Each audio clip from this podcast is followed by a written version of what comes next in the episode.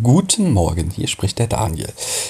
Wir haben Juni 2019 und da dieser Folge, dieser sehr, sehr kurzen Folge, ein paar kryptische Bemerkungen vorangehen, wollte ich äh, das ja mal kurz einordnen, denn sie stammt aus dem Februar 2016.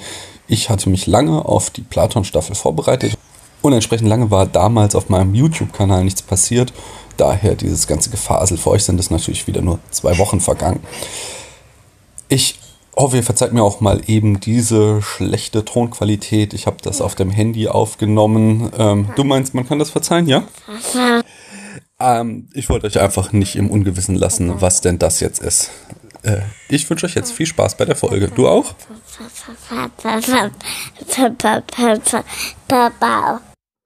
Hallo, mein Name ist Daniel und ich möchte euch heute nach der langen Pause wieder von Philosophie erzählen. Genauer gesagt über einen Typen namens Platon. Na, dachtet ihr schon, ich hätte dieses Projekt aufgegeben? Nein? Gut so, denn ich habe genau das Gegenteil getan.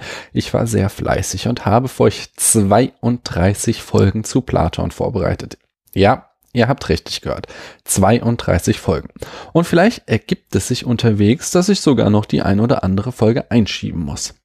Natürlich ist das ein gewaltiger Sprung von vier Folgen zu Sokrates auf 32 bei Platon. Aber das muss so.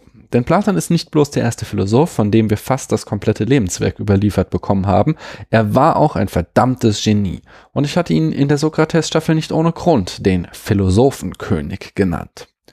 Platons Bedeutung für die westliche Philosophie lässt sich gar nicht überschätzen. Der Philosoph Alfred North Whitehead brachte dies einmal prägnant mit folgendem Satz auf den Punkt.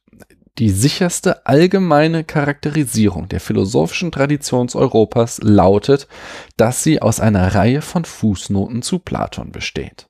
Platon ist für die Philosophie das, was Pelé für den Fußball war, was Michael Jordan für den Basketball, Churchill für den Zweiten Weltkrieg, Leonardo da Vinci für die Kunst, Counter-Strike für die Ego-Shooter, Tempo für die Taschentücher oder Sascha Lobo für die Netzgemeinde ist.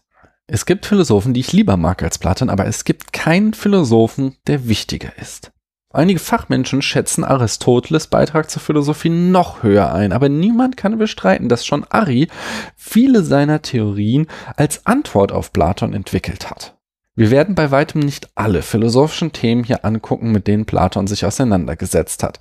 Aber wir werden die wichtigsten Stationen nacheinander kennenlernen und ihr werdet sehen, wie ein ums andere Mal Platons geniale Gedanken der Ausgangspunkt waren für Debatten, die bis heute anhalten.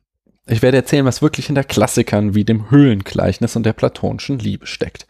Wir werden Platons Beitrag zu den drei großen Disziplinen der Philosophie besprechen, der Erkenntnistheorie, der Ethik und der Ästhetik. Wir werden eingehend die bahnbrechende Ideenlehre von Platon anschauen und ich werde Platons politische Philosophie hart kritisieren. Wir werden sehen, ob es Platon gelingt zu beweisen, dass die Seele unsterblich ist oder dass Gott existiert.